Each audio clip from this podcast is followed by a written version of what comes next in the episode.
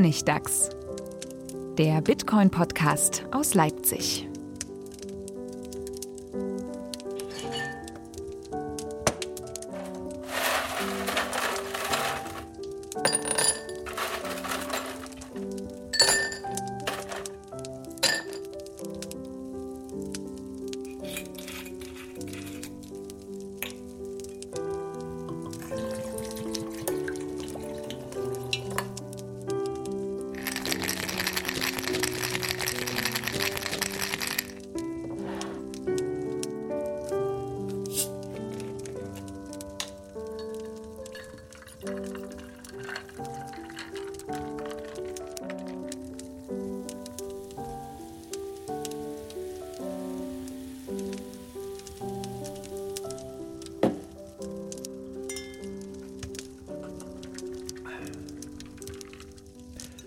Willkommen, willkommen zum Honigdachs Nummer, äh, schon vergessen. Wo sind 25? wir eigentlich? Ist es 25? 25? Wow.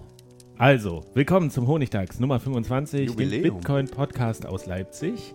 Äh, dieses Mal wieder in voller Stammtischbesetzung hier mit unseren Wassergläsern vor uns. Endlich, endlich. Wir wollen äh, endlich tatsächlich auch wieder ein bisschen chronologischer werden. Und nachdem es ja jetzt zwei Sonderfolgen gab, einmal die äh, Folge vom Chaos Communication Kongress, die ist jetzt online, und die Bitcoin- und Steuerfolge, wollen wir endlich wieder zu Lightning zurückkehren und dort Teil 2 machen. Denn bisher haben wir ja nur Payment Channels erklärt. Also wer jetzt hier zuhört und sagt, oh, ähm, das ist die erste Folge, die ich höre, dann wäre es sinnvoll, nochmal zurückzugehen zu Folge Nummer 23, in der wir, nee, warte mal, 22? Das ist wirklich kompliziert. 23, oder? Weil die war vor der Steuerfolge. Ein. Ah ja, dann 23. kam die 24 Ja, ja. und dann kam die 22, Ah, die ja die alte war. Also einfach, einfach gucken nach Folge Nummer 23. Dort ähm, hast du, Stefan, nämlich schon mal äh, Payment Channels und quasi die Grundlagen von Transaktionen mir sehr gut erklärt. Hallo Stefan übrigens. Schön, dass du da bist und, und weiterreden willst. Und wer damals nicht dabei war, aber auf der Aufnahme, weil ich habe den Podcast gestern nochmal gehört, klingt es immer so, als wenn jemand im Hintergrund hustet. Da könnte man meinen, das warst du gewesen, Manuel, aber du warst ja krank zu dem Zeitpunkt und außer Gefecht. Deswegen habe ich gehustet. Ja, aber so im Background, wirklich, wenn man die anhört, weil wir uns immer weggedreht haben vom Mikro. Also du hast dich weggedreht vom Ich Mikro und dann ist es so, ja. so ein ganz leises, naja, es war ja auch der lange Winter und sowas, aber dann war so ganz leise immer im Hintergrund so, Äh, äh, das war aber falsch. Wie vor Publikum aufgezeichnet und das Publikum macht nichts außer Husten. Aber Manuel, du bist gesund, wir sind alle gesund. Schön, dass du auch wieder da bist und Lust hast, hier ähm, mit uns über Lightning zu diskutieren. Ein Thema, wo ich das Gefühl habe, ähm, dass außerhalb von Bitcoin tatsächlich niemand so richtig was davon wahrnimmt, erst recht nicht in diesem ganzen Blockchain-Bereich. Ich war nämlich vor kurzem äh, bei einem BaFin-Event ähm, in Berlin, BaFin-Tech und da ging es auch ganz viel um Blockchain und alles. Und da habe ich die Leute auch immer mal gefragt, haben, haben sie eigentlich schon mal von, von Lightning gehört und was da Ah. abgeht? Keiner, so richtig. Nee. Na gut, ich meine, Irgendwas mit Skalierung, aber so richtig. die sind auf einem ganz anderen Level noch. Die haben ja da ernsthaft irgendwie darüber debattiert, habe ich gehört von dir, dass äh, den irgendwie den Krypto-Euro da einzuführen oder irgend so Quark. Naja, das gab, ist, gab äh, zumindest so die Idee, dass, dass das irgendwann kommt und ähm, also meine, aber- aber wer daran glaubt, ähm, der hat offensichtlich noch nicht viel verstanden. ich weiß nicht, ob das ernsthaft gemeint war oder ob das auch im Scherz auf die ferne Zukunft und wie dieser Krypto-Euro aussieht. Grundsätzlich muss ich sagen, und das war sehr positiv, dass die Stimmung sehr viel genervter und kritischer gegenüber diesem Blockchain-Thema ist. Und dass in den, in den Vorträgen auch immer gefragt wurde, na, welche Blockchain nutzen Sie denn? Und dann als zweite äh, Aussage kam, ja, ist aber eigentlich keine Blockchain, oder? Großartig. Told you so. Ja, also das war schon gut. Ich meine, es gibt schon Anwendungsfälle, da ist das ganz interessant. Äh, Ich, ein Beispiel war so, ein- so ein R3-Corder-Beispiel, wo halt Mhm. Banken sich Sachen hin und her schicken, wo gesagt wird, der Vorteil ist halt, du kannst irgendwie den echten legalen Vertrag, weil Code ist nicht Law, ähm, den kannst du gleich mit reinsetzen irgendwie in, in, in diese Transaktion oder in, in diesen Datenblock, da, dass das verlinkt Oh, ist. sie haben E-Mail erfunden. Nein, es ist halt irgendwie getimestamped und mit Hash, dass es nicht mehr Mit verändert werden kann. Ähm, Authentifizierung. aber das Ding ist halt, ich meine, äh, R3 sagen ja schon selber seit, ich weiß nicht, ob es schon Jahre sind, weil vermutlich, dass sie keine Blockchain mehr machen, sondern dass es Blockchain inspiriert ist. Ja. Und das setzt sich so langsam durch und das finde ich aber positiv, dass alle, die da waren, auch so ein bisschen genervt sind langsam von dem Thema. Und es wird immer mit diesem Blockchain-Wort um sich geworfen, aber so richtig passiert ja nicht viel in dem Bereich. Aber wir, wir schwufen ab schon wieder. um wir- noch ein bisschen abzuschweifen, möchte jemand einen Keks? Das sind Äh, aber schöne Kekse. Plätzchen Plätzchen. sind doch nicht nur Kekse. Nein, das sind wunderschöne Weihnachtsplätzchen, die uns Diego geschickt hat. Ja, vielen Dank dafür nochmal. Ähm, Wir haben Groupies. Ja, das ist auch der einzige Mensch, den ich kenne, der bis jetzt, der alle unsere Folgen in einer Woche nachgehört hat. hast du danach auch abgefragt? Weil ich meine, ich kann die auch durchlaufen lassen, aber äh, Das ist nur, nur so rudimentär, aber ich hatte schon den Eindruck, dass er was verstanden hat. beeindruckend. Beeindruckend. Ähm, Also wer einen besonderen Draht zur Honigdachs-Redaktion möchte, die Messlatte ist jetzt bei selbstgebackenen Plätzchen. Das ist schon ein bisschen hart.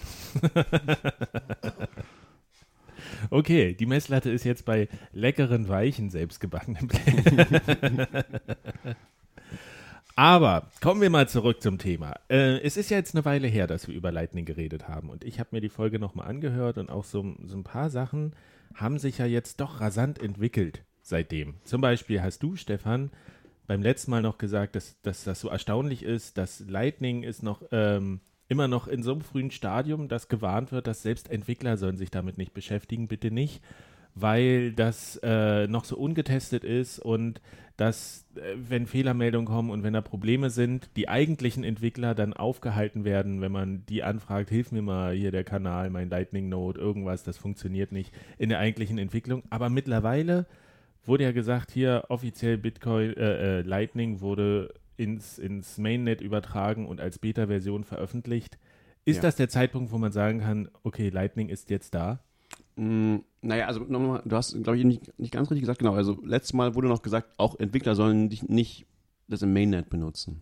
Ja, also ja. so, also weil einfach da ging es um richtiges Geld und so und dann Leute werden dann nervös, wenn sie richtiges Geld kriegen, äh, verlieren und darum wollten die, die wollten halt keinen Support leisten. Und das ist jetzt anders geworden.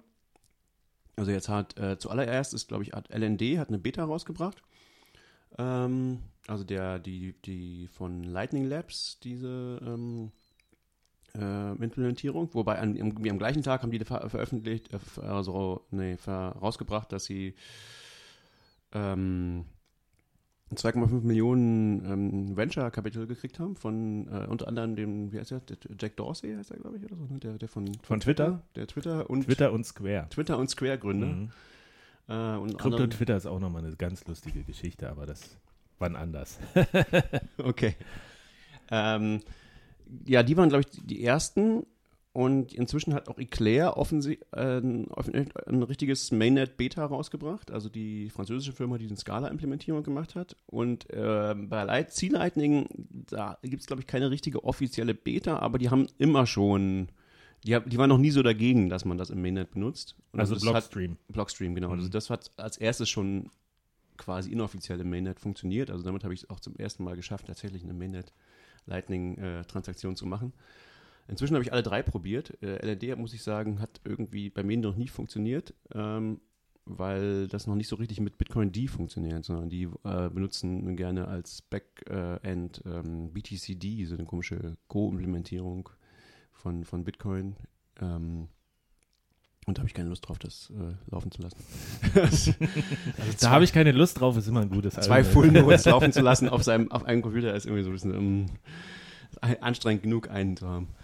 Ähm, aber die anderen gehen mehr oder weniger, aber es ist tatsächlich immer noch recht tricky. Also es ist, es ist ich würde sagen, jetzt ist es halt in dem Stadium, wo man sagen kann, als Entwickler äh, macht es Sinn, damit rumzuspielen und, und damit das mal auszuprobieren und so, aber es ist noch nicht in dem Stadium, wo man sagt, wo ich sagen würde, okay, ich würde es empfehlen, dass das ähm, Endnutzer wirklich benutzen. Also äh, diese Async, die die Leute, die Eclair gemacht haben, haben auch Eclair jetzt für ähm, Android rausgebracht, diese, diese sozusagen Light Wallet, die ähm, ja so ein paar Nachteile hat, mit der kann man zum Beispiel kein Geld empfangen, sondern nur senden. Äh, und das war auch sehr lustig, weil die haben die rausgebracht ähm, und irgendwie zwei, drei Tage später haben sie gesagt, äh, äh benutzt die bitte nicht mehr, diese äh, Mainnet-Wallet, die wir rausgebracht haben, weil wir haben unseren irgendwie äh, privaten Schlüssel für unsere Google-Accounts verloren, sodass wir jetzt an dieser, an diesem, äh, an dieser App nichts mehr machen können. Wir können die nicht updaten, wir können nichts mehr daran tun und, und Google hilft uns da nicht und das ist wohl ein bekanntes Problem, dass also das ist echt schon Firmen gegangen, die haben Millionen Kunden und verlieren dann diesen Schlüssel und dann können sie dann nichts mehr machen. Und das heißt, die haben dann aber eine Woche später oder so jetzt, also gerade gestern oder vorgestern haben sie die, die neue App jetzt, also es gibt jetzt die neue Eclair Android-App gelauncht und ich, die habe ich noch nicht ausprobiert, ähm, aber die sollte, die ist vielleicht das, was am, am nächsten daran ist, äh, für Endnutzer benutzbar zu sein. Wobei das eben gewisse, das ist ein sehr eingeschränktes Erlebnis vom, vom ähm, Lightning-Netzwerk, weil damit kannst du keine Dinge empfangen und auch keine durchleiten, sondern du kannst nur Geld senden. Yay! Also installiert euch das alle und schickt das dann an uns, genau. sozusagen. Wer das testen will, wir, wir stellen uns als, als Empfänger zur Verfügung. Das können wir gerne machen, ja. Ich habe tatsächlich einen richtigen Full Lightning Node laufen jetzt beim Computer mit Eclair. Funktioniert bis jetzt am besten, muss ich sagen. Ich, ich, ich finde ja auch, auch, das war jetzt sehr technisch, was du gesagt hast. Ähm, äh, mich überfordert das teilweise noch, wenn ich das sehe. Äh, es gab ja jetzt auch groß durch, durch, zumindest durch die sozialen Medien, ging ja auch diese Initiative von Blockstream, dass sie die Woche der Labs, der Lightning-Apps quasi ausgerufen haben, wo sie jeden Tag eine neue Anwendung vorgestellt haben, die man testen kann. Und die klang gut, weil es ging ja dann auch darum, irgendwie, wie ich Mikrotransaktionen für Content-Erzeuger äh, zum Beispiel äh, einsetzen kann Trotzdem muss ich sagen, ich kann das nicht. Ich habe ich hab, ich hab zwar Content und ich habe den Blog, aber äh, ich glaube, es wird noch lange dauern, ehe ich das zum Laufen kriege bei mir, weil mir einfach der technische Hintergrund fehlt. Das, das geht, glaube ich, vielen so. Deswegen ganz allgemein mal die Frage, wirklich, wenn das, was bedeutet das jetzt, dass das im, im Mainnet offiziell ähm, freigegeben ist oder dass man sagt, weil ich habe hier eine Statistik, wir haben jetzt hier äh, 1500 Knoten ungefähr, knapp 5000 Channels das ist jetzt auch nicht so super viel mehr als bei der letzten Folge. Das ist, hat sich, glaube ich, so verdreifacht. Ich glaube, da waren es so 500 Knoten. Ja, das kann sein. Mhm. Ungefähr, die wir hatten. Ist das jetzt, also ist das wirklich so ein Meilenstein, das gesagt wurde, das ist jetzt im Mainnet? Und ist das, kann man jetzt sagen, ich meine, Bitcoin ist auch in der Beta-Version seit über neun Jahren. Ist, ist, ist Lightning jetzt fertig oder sind wir wirklich immer noch in einem ganz frühen Stadium? Aber es ist jetzt ein wichtiger Schritt erfolgt, dass zumindest die Entwickler da ein bisschen sicherer mitarbeiten können? Naja, das ist natürlich eine schwierige Art, eine schwierige Sache, das einzuschätzen, was das bedeutet. Ne? Das ist klar. Also, ähm, das weiß niemand. Und das ist, ist auch ein bisschen auch, das war jetzt so ein bisschen so ein, ähm, wie sagt man, so eine Enttäuschung. Also so ein Moment, wo man auf was ganz Großes erwartet und dann, oh, es ist jetzt ein Mainnet und hm, irgendwie ist nichts passiert. So. Ähm, aber das war ja bei Bitcoin auch so. Also ich glaube, es ist vergleichbar vielleicht mit dem Genesis-Block in Bitcoin, der gemacht. Also jetzt ist dieses Netzwerk da, aber bei Bitcoin war es ja so, dass ein Jahr lang quasi das überhaupt niemand benutzt hat. Also also, also noch we wesentlich weniger Leute als jetzt bei Lightning. Aber auch bei Lightning sind wir halt noch sehr, ich meine, du hast jetzt gesagt, wir haben ungefähr so größenordnungsmäßig 1500 Nodes, die im Lightning drin sind. Ne? Jetzt musst du dir überlegen, zu welchem Zeitpunkt hatte Bitcoin ungefähr 1500 Benutzer? Ja, also das, das war vielleicht irgendwann 2010 oder vielleicht ganz am Anfang 2011, aber irgendwann 2010. Also da sind wir jetzt ungefähr in, in Lightning. Also das ist da, auch da, da war Bitcoin auch nicht easy und du konntest nicht einfach irgendwo das kaufen und du konntest nicht irgendwie, also das war schon alles noch sehr für Hacker und, und ausprobieren und, und, und das ist halt ein, was für technische Leute und das heißt nicht, dass das für die Massen benutzbar ist. Aber es heißt, dass es erstmal funktioniert. Es funktioniert irgendwie und es funktioniert auch noch nicht so gut, muss man zugeben. also es hat tatsächlich, also es ist, ist noch schwierig, selbst wenn man es äh, schafft, es zu installieren und so, dann ist viele ähm, Zahlungen schlagen fehl. Ähm, es gibt Probleme. Also es ist nicht, es ist noch nicht fertig, das ganze Ding. Ist, und das, wer weiß, wann es das sein wird, ja, vielleicht auch nie, keine Ahnung. Das ist das. Aber wir wissen, dass es im Prinzip funktioniert, ja? also in der theoretischen Sicht sozusagen. Also ist, wir haben jetzt Prototypen und es, und es läuft irgendwie und es ist sicher. Also von dem, von dem theoretischen Standpunkt aus, also so das, mm, man kann, glaube ich, beweisen, dass das Netzwerk irgendwie funktioniert. Es kann natürlich jetzt noch ganz viele Detaillücken geben, aber es ist irgendwie was, äh, jeder kann sich irgendwie, kann, kann irgendwie einsehen, wenn er sich damit beschäftigt, dass das sollte funktionieren und es sieht auch aus, als wenn es funktioniert. Aber das heißt nicht, dass es einfach zu benutzen ist, dass es irgendwie äh, gerade schon viel Sinn macht, es zu benutzen. Das heißt auch nicht, dass es dass es sich jemals durchsetzen wird. Das wissen wir immer noch nicht. Ne? Also wie die Leute das benutzen werden. Und da gibt es noch ganz viele Unbekannte so. Insofern kann man, gibt es natürlich viel also mich ärgert immer, dass, dass im Moment sehr viel FAT, sehr viel Fear Uncertainty und Doubt da gestreut wird. Also von bestimmt, äh, besonders so Bcache-Anhängern, die halt dann so, ja, aber das, das kann doch gar nicht funktionieren, weil äh, das und das. Und ähm, nein, das heißt es nicht. also ähm, nur das, was jetzt noch nicht nur dass, dass es jetzt noch nicht einfach so funktioniert und, und jeder es einfach ganz leicht benutzen kann und es für jeden Anwendungszweck gibt, heißt es nicht, dass es nicht funktionieren kann. Äh, und das kann auch keiner von denen zeigen. Also, äh, es ist vielmehr, es ist jetzt in der Phase, wo ähm, die Early Adapters anfangen, es zu benutzen und da, wo sich herausstellt, wie dieses Netzwerk aussehen wird. Ähm, und wo viele Dinge eben auch noch, auch noch verfeinert werden. Aber es läuft und man kann damit bezahlen. Und es gibt äh, ganz, es, erinnert mich total an den Anfang von Bitcoin. Also es gibt jetzt so Directories, wo du gucken kannst, wo kann ich mit, mit Lightning bezahlen. Und das sind halt vielleicht so 10, 20 Stück im Moment. Und das war genau so am Anfang von Bitcoin, als ich bei Bitcoin angefangen habe. Da war es auch so, da gab es so eine, im Wiki gab es so eine Liste von, von äh, Orten, wo man mit Bitcoin bezahlen kann.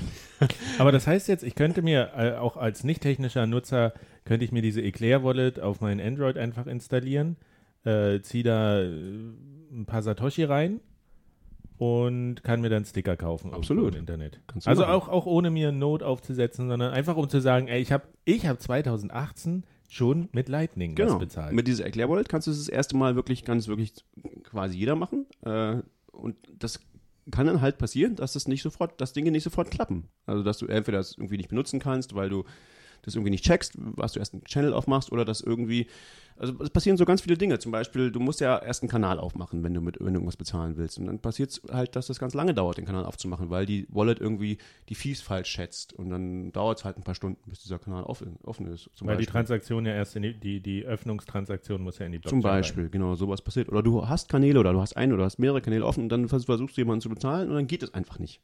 Und dann äh, ist, ich weiß jetzt nicht, was diese Android-Wallet äh, dir dann sagt. Äh, die meisten Endnutzer-Wallets sagen halt sehr wenig. Die sagen sowas wie, hat nicht geklappt. Und dann so, ja, das macht du, Windows ja auch. Und dann, genau, und dann sagst du halt, oh, Lightning funktioniert nicht. Hm, das finde ich halt sehr wenig hilfreich. Also da, oft ist es, das, ist, wir sind im, zumindest im Moment noch in der Phase, wo man tatsächlich Fehlermeldungen braucht, die was sagen. Die dir sagen, okay, geht nicht, weil wir haben keine Route gefunden, zum Beispiel. Mhm. Äh, und dann muss man dann auch schon verstehen, warum kann das so sein, dass er jetzt keine Route gefunden hat. Es gibt doch ganz viele Routen im, im, im, im Netz und so. Also da gibt es, ist immer noch so, ist immer noch schwierig. Aber es kann jeder probieren, klar. Hm. Also ich sehe es einfach als öffentlichen Beta-Test, der jetzt losgeht, wo alle mitmachen können, wo es auch vielleicht gut ist, wenn das Netzwerk größer wird, das Lightning-Netzwerk, um ein bisschen Volumen und Edge-Cases zu haben. Wo es jetzt natürlich besonders wertvoll ist, wenn jemand irgendeinen Bug findet, den auch irgendwo hin zu reporten, dass sich Leute das mal angucken können. Oder ja. überhaupt eine Rückmeldung haben. Genau. Nein, nicht nur das, was ja auch interessant ist, das, das war ja auf, auf äh, ich habe so eine Twitter-Nachricht gesehen, wo es darum ging, oh, guck mal, das, das funktioniert hier. Hier hat jemand zu betrügen versucht und äh, sein ganzer Kanal wurde geleert. Äh, offensichtlich sind die kryptografischen Sicherheitsmechanismen äh, funktional und, und das klappt. Und dann später hat sich herausgestellt oder habe ich erfahren, dass es tatsächlich so ein, so ein eigener Test ist. Äh, die Leute greifen sich selber an, um zu gucken, ob das auch sicher ist, was ich äh, irgendwie eine ganz schöne Idee finde, dass man sich diese, äh, das ist alles im Mainnet, das ist da, in diesem gesamten Netzwerk sind 12,68 Bitcoin zurzeit, also um die ja, 100.000 Dollar, könnte man sagen. Äh, dass die Leute dann einfach sagen, so, ist jetzt hier drin, ich schreibe mal was zum Angreifen, einfach so auch um zu gucken, ob das funktioniert oder nicht, gar nicht so böswillig, sondern nee, einfach um die, um die Widerstandsfähigkeit klar, ich meine, es wäre wär dumm, wenn man das jetzt einfach, wenn man das nie ausprobiert. und irgendwie ja, irgendwer wird es mal ausprobieren, genau. aber also ich meine, dazu ist es ja gemacht, dass es, dass, dass es äh, funktionieren soll, so, ne? Aber also da gibt's, klar, also das ist wichtig, auch das anzugreifen und solche Dinge zu ausprobieren, absolut. Und es gab, gibt ja auch Leute, die machen Denial of Service Angriffe jetzt auf äh, Lightning Nodes. Und das ist auch sowas. Ähm, ja, das ist wichtig, dass, dass man das ausprobiert. Also äh, natürlich muss das, das sowas auch standhalten. Also das ist die Frage, ob das jetzt der richtige äh, Moment dafür ist, weil äh, es natürlich leichter ist, ein ein Netzwerk aus 1000 Knoten anzugreifen als ein Netzwerk aus einer Million Knoten. Ähm, insofern ist es nicht so klar, ob das so sinnvoll ist. Aber gut, wir werden sicherlich was dabei lernen. Ja? Also ähm, ist schon wichtig. Ich habe jetzt leider vergessen, du hast gerade erzählt, dieses, dieses, äh, dieser Vorfall, wo jemand versucht hat, sozusagen äh, Geld zu stehlen und hat, das, hat die Software einfach gemacht, was sie sollte. Sie hat einfach dem, dem sein ganzes Geld weggenommen. Da gibt es irgendwie nur so eine, so eine legendäre äh, Logmeldung. Also diese Software sagt dann irgendwas. Das ist sehr lustig. Das ist irgendwie die coolste. Äh, genau, die Justice has been served. das ist die, die originale LND, glaube ich, Logmeldung an der Stelle. So, aha, Justice has been served. So best Log, Log ever. Ja, aber äh, äh, nur, nur, ganz kurz, bevor wir wirklich in die Details einsteigen. Es gibt ja, ähm, ich bin hier auf so einer Seite, die heißt äh, graph.indexplorer.com. Ähm, da sieht man das Bitcoin Mainnet auch grafisch visualisiert. Ähm, da habe ich jetzt auch die Statistiken her. Da sieht man, das ist so eine Anzahl von schon ein paar großen Knoten. Irgendwie, weiß ich nicht, zwischen 10 und 20. Ähm, und auch ein paar, die nur mit einem so einen Knoten verbunden sind. Äh, so ein paar einzelne Knoten, die also wirklich auch nur einen Kanal zu einem zentralen Knoten offen haben. Ähm, das ist ja noch so ein bisschen schwierig, auch das Netzwerk. Also gerade diese Zentralisierung ist ja auch so ein großer Kritikpunkt, der immer angesprochen wird. Hm. Äh, ja, das ist auch so ein typisches FAT-Ding irgendwie. also finde ich. Ja, äh, mh, hm, diese Zentralisierung ist äh, bei, ähm, bei Lightning sehr viel weniger problematisch, als es bei Bitcoin wäre. Ähm, also erstens, mm, Lightning funktioniert, wenn man sich an, diesen Graph anguckt, der, der Knoten und der Kanten dazwischen, also der Kanäle dazwischen, äh, funktioniert nach einem Prinzip, also die erstellen sich nach einem Prinzip, das nennt man Preferential Attachment, also sozusagen Knoten, die schon viele Verbindungen haben, zu denen die haben auch eine größere Wahrscheinlichkeit, noch mehr neue Verbindungen zu kriegen. The rich get richer sozusagen. Das ist so ein ganz allgemeines Prinzip, was in der Natur und auch in der, in der, ähm, in der Soziologie und so in allen natürlichen Graphen vorkommt, quasi. Das ist eigentlich immer so, wenn Graphen auf eine natürliche Art entstehen, also Graphen heißt irgendwie so Netzwerke, ähm, dann entstehen die auf diese Art. Ähm, und das ist was ganz Normales und ganz Wichtiges und das führt nicht zu einer Zentralisierung, wie man sich, also das ist, dieser Begriff hat, ist da irgendwie völlig fehl am Platz. Also das führt einfach dazu, dass ein sogenannter äh, Small World oder Scale-Free Graph entsteht. Und das ist äh, eben diese Art von Graph, die überall in der Natur vorkommt, äh, die, wo die Knoten eine sogenannte Power Law-Verteilung haben. Das heißt, dass die ähm, dass die, die, die Wahrscheinlichkeit für oder die Anzahl der Knoten, ähm, die einen bestimmten Grad, also eine bestimmte Anzahl von, von, von Kanälen haben, also sagen wir mal, die haben irgendwie, du willst die Anzahl, die, die Anzahl der Knoten, die den Grad K haben, diese, ähm, diese Anzahl ist proportional zu 1 durch k hoch a. Und a ist irgendeine Zahl zwischen 1 und 5, so normalerweise. Also deswegen Power, aber es ist irgendwie hoch a. Mhm. Ähm, das heißt, die Wahrscheinlichkeit ähm, für Knoten mit, äh, großer, mit großen Graden nimmt äh, natürlich nimmt ab. Also es wird, wenn weniger, je größer der Grad ist. Aber es gibt immer welche. Das nennt man auch Long Tail. Also es gibt immer, es gibt immer Knoten, die haben wahnsinnig viele, äh, wahnsinnig viele Kanäle. Das ist ganz normal. Das ist in der Natur auch so. Also es gibt äh, zum Beispiel, was weiß ich, es gibt zum Beispiel so Sexnetzwerke. Also die, man, es gibt äh, irgendwelche Soziologen, die haben gemessen, wer hat mit wem Sex. Und es gibt solche sogenannte Superspreader, die haben mit wahnsinnig vielen Leuten Sex. und es gibt den, den ganz normale Leute, die haben ganz durchschnittlich Sex. Und es gibt auch Leute, die haben gar keinen Sex. aber, aber es ist irgendwie, es ist halt so eine Gradverteilung. Und das ist, das ist ein ganz normales Netzwerk. Ähm, und diese, es gibt natürlich solche zentralen Knoten sozusagen, aber das, das ist kein großes Problem, weil äh, diese Knoten, um diese Knoten kannst du in so einem Netzwerk immer rumrouten. Äh, also du kannst immer, wenn einer von denen irgendwas Böses macht oder dir nicht gefällt oder so, dann kannst du einen anderen nehmen. Ähm, und das heißt, die menschliche Rasse stirbt nicht aus, wenn einer von diesen super Sex-Leuten äh, auf einmal zum Beispiel. zu existieren. Genau, das ist, da ist es kein Problem und es ist genauso wenig ein Problem im, im, im LN. Äh, ich, äh, uns kann niemand vorwerfen, dass wir nicht mit plastischen Beispielen arbeiten. genau, und äh, irgendwas wollte ich dazu noch sagen. Ja. Ein naheliegendes Szenario wäre jetzt natürlich die fünf dicksten Knoten mit einem DDoS abzuschießen und zu gucken, finden sich die anderen noch untereinander oder nicht. Ja, und genau das ist der Punkt. Das dafür, genau für sowas sind solche Netzwerke ganz großartig. Ja?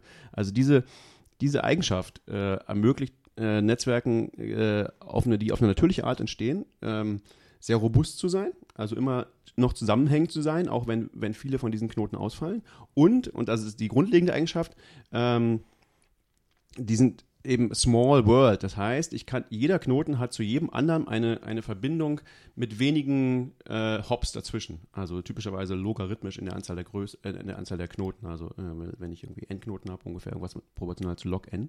Also Small World, äh, ich glaube, äh, bei Menschen heißt das irgendwie über, über sechs Beziehungen. Genau. Kann, ist man mit jedem, kann man Kontakt Das mit jedem genau Menschen das. auf dieser Welt. Man ist auch den Durchmesser des Graphen. Also der Durchmesser Mhm. des Graphen ist sozusagen wie, wie, wie am, was ist sozusagen die, die, was sind die zwei Knoten, die am weitesten entfernt ist von, sind voneinander? Und bei, man sagt so, ja, also bei so menschlichen sozialen Beziehungen ist es ungefähr sechs auf der Welt. So ist es vielleicht inzwischen sieben, weiß ich nicht, weil es, so- schnell wächst, aber es wächst halt nur logarithmisch, äh, dieser, dieser Durchmesser zu, zu der Anzahl der Menschen.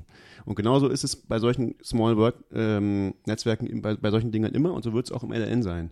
Also, dass äh, ich auch bei Milliarden äh, Verbindungen, äh, Milliarden Knoten im, im LN ähm, dann immer noch eine relativ kurze Strecke finden kann zwischen zwei Knoten.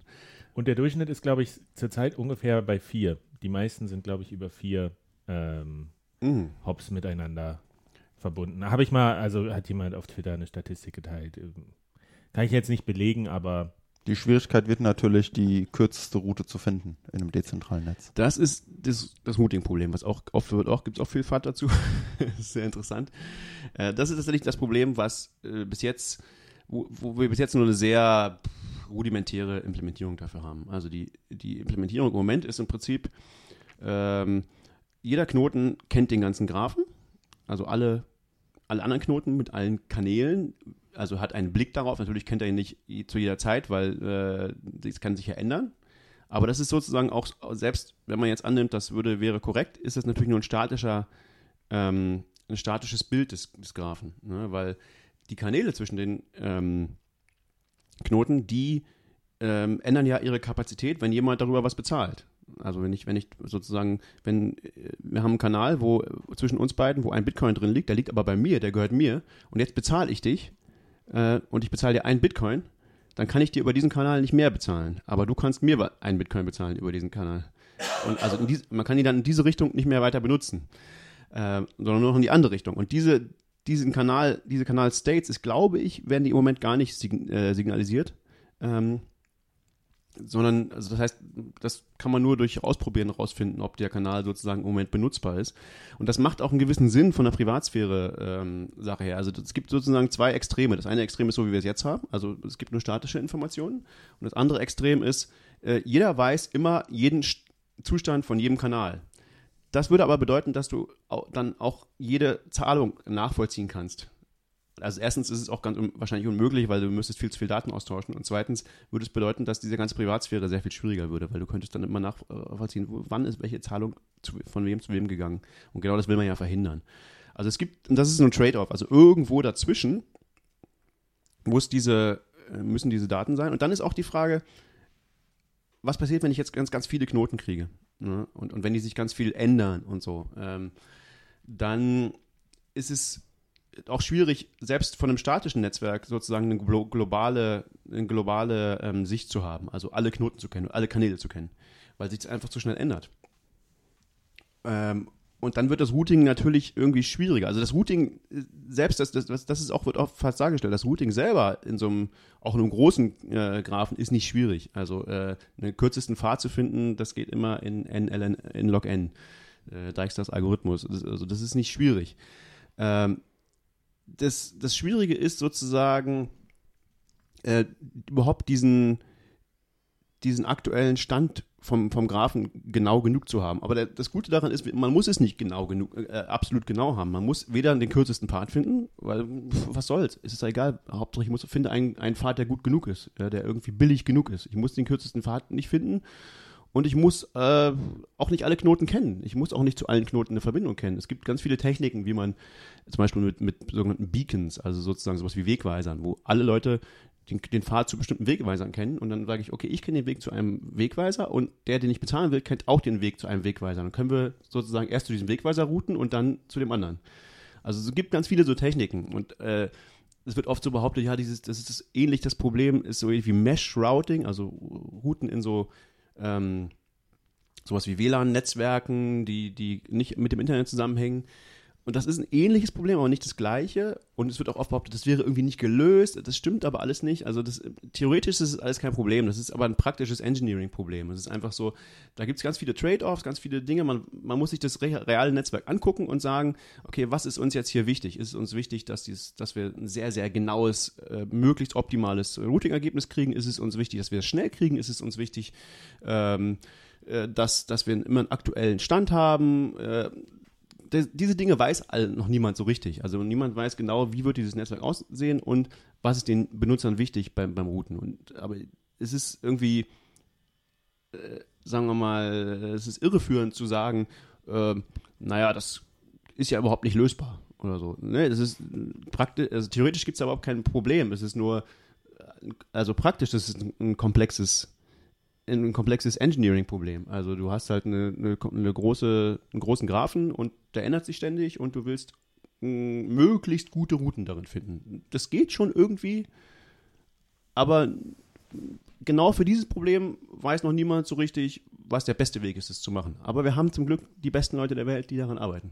Und das, äh, nur, nur ganz kurz, das war, das war jetzt schon sehr abstrakt, aber das, was du eben gesagt hast, das, das ist ja der interessante Punkt, dass man sagt, äh, es gibt Leute, die sagen, das ist nicht möglich irgendwie, äh, das, das kann man nicht machen, bis dann immer jemand kommt und sagt, dass man es doch machen kann.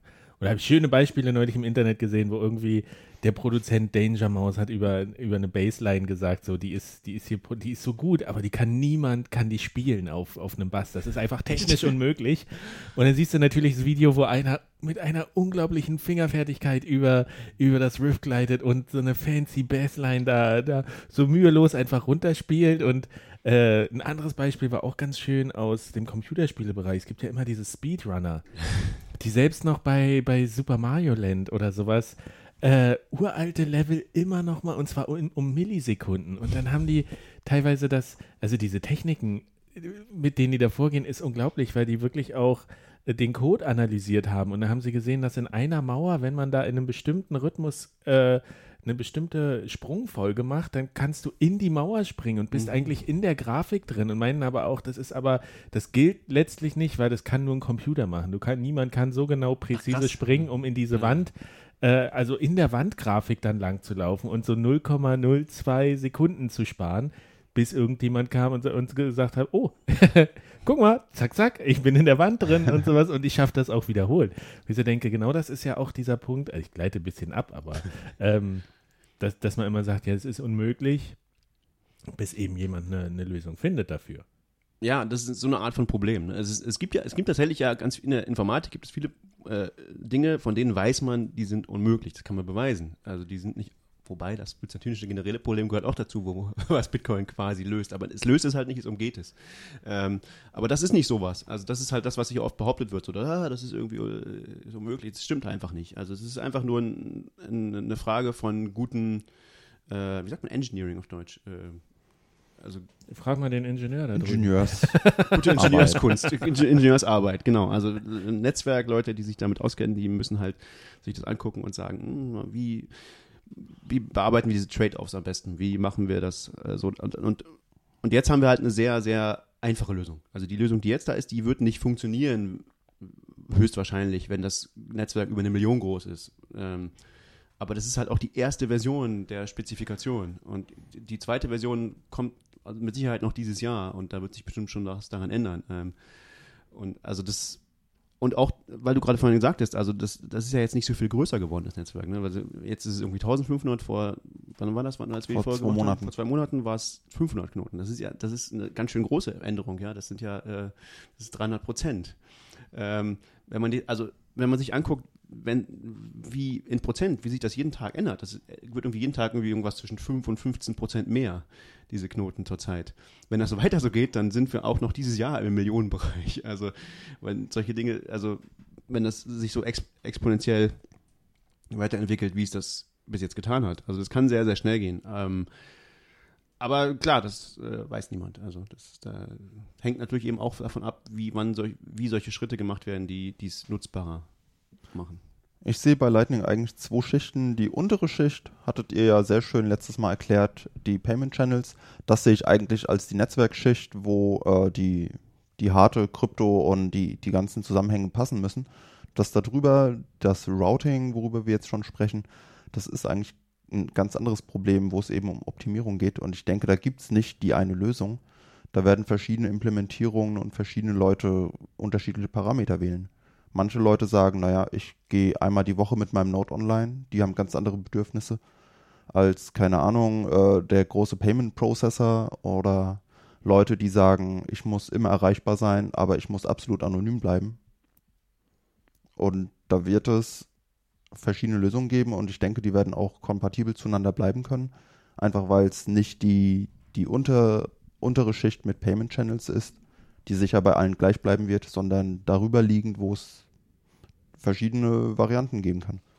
Da sind wir ja schon beim Punkt, weil eigentlich ähm, wird es ja jetzt mal Zeit, dass wir daran anknüpfen, wo Ich wir bei der auch. letzten Folge aufgehört Wir waren haben. noch gar nicht fertig mit der ersten, mit dem ersten Layer sozusagen, ja. Na doch, mit Payment Channels. Payment du Channels meintest, war durch. Du meintest dann, es fehlt eigentlich nur noch ein Schritt zum Richtig. Netzwerk. Und da ist jetzt die Frage für mich, ist das dieses, dieses äh, Routing? Nee, nee, das Routing ist, ähm, das ist dann sozusagen extra. Das ist das, was, was du gerade beschrieben hast, Manuel. Das ist sozusagen eine zweite Frage. Also die, äh, das kann man tatsächlich irgendwie als zweite Ebene betrachten. Aber äh, nee, bevor du Routing machen kannst, äh, ist ja noch die grundsätzliche Frage, was nützt es mir denn, wenn ich routen kann? Also äh, ich habe jetzt, wir haben jetzt geklärt letztes Mal, wie kann man in einem Payment Channel, also einen Kanal zwischen zwei Leuten Geld hin und her schieben, sodass es sicher ist. Was wir nicht geklärt haben, ist selbst, wenn wir annehmen, wir finden eine Route, also zu, über mehrere Kanäle zwischen, also von A nach B, nach, von A über B und C nach D. Ja, Ja. also wir Alice nehmen an, wir haben erstmal tausend, tausend Kanäle, die irgendwie existieren zwischen einzelnen Parteien. Wie schafft man es jetzt von A zu C Ma schicken? ma genau. Machen wir doch mal eine Kette, das ist der einfachste Fall. Genau, also das, das ist ja das, was nachher, was, was den Routing-Algorithmus nachher gibt. Also eine, eine Route ist ja nichts anderes als eine Kette. Ne? Also eine Route sagt ja einfach in dem Graphen, naja, ne, geh doch, geh doch folgenden Weg, geh doch folgende Kette, geh doch von A zu B zu C zu D. Mhm. Ja, und, und außer diesen vier Knoten gibt es in Wirklichkeit noch tausende andere Knoten rundherum, aber wir wollen nur von A nach D und ein Weg darüber hin führt über B und C. Ne? Und jetzt ist aber die Frage, wenn ich das jetzt weiß und ich habe diese Knoten und die wollen alle mitspielen, ähm, wie kann ich denn dann sicherstellen, dass ich von A nach D Geld schicke, ohne einen Kanal zwischen A und D aufzubauen und trotzdem kann dabei niemand dabei betrügen. Also ich kann nicht, B kann nicht sagen, ah, danke für das Geld, ich behalte es jetzt lieber, zum Beispiel. Ähm, oder D äh, kann sagen, ah, ich habe das Geld gar nicht gekriegt, aber er hat es schon gekriegt oder so. Solche Dinge. Ne? Also das, das ist sozusagen der, der theoretische Aspekt noch, aber Die Magie, wie du es letztes Die Mal Magie. Wo, wie kommt jetzt diese Magie in, in, das, in das Netzwerk? Richtig, genau. Also da, da, da wollen wir wieder hin.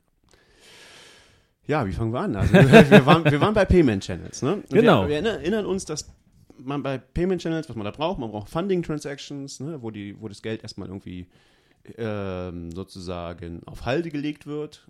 Ähm, und dann gibt es ähm, Diese ganzen Commitment Transactions. Commitment Transactions, so heißen sie. Ich komme gerade nicht drauf.